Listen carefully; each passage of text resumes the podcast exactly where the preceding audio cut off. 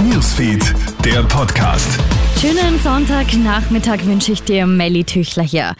Die Kosten explodieren. Bei den enorm gestiegenen Gaspreisen scheint das Ende noch nicht erreicht zu sein. Wie heute eine Berechnung der NEOS zeigt, ist nicht nur die Abhängigkeit Österreichs von russischem Gas weiterhin sehr hoch, die Kosten haben sich innerhalb eines Jahres bereits verdreifacht. Die Bundesregierung betont ja, möglichst rasch auf russisches Gas verzichten zu wollen.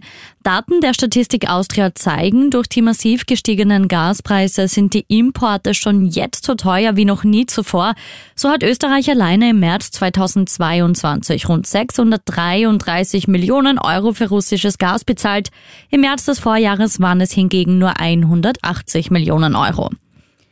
Nach der Wiener Regenbogenparade zieht die Polizei jetzt Bilanz. Rund 250.000 Menschen haben daran teilgenommen, vielleicht ja auch du selbst, und sind am Ring entlang marschiert.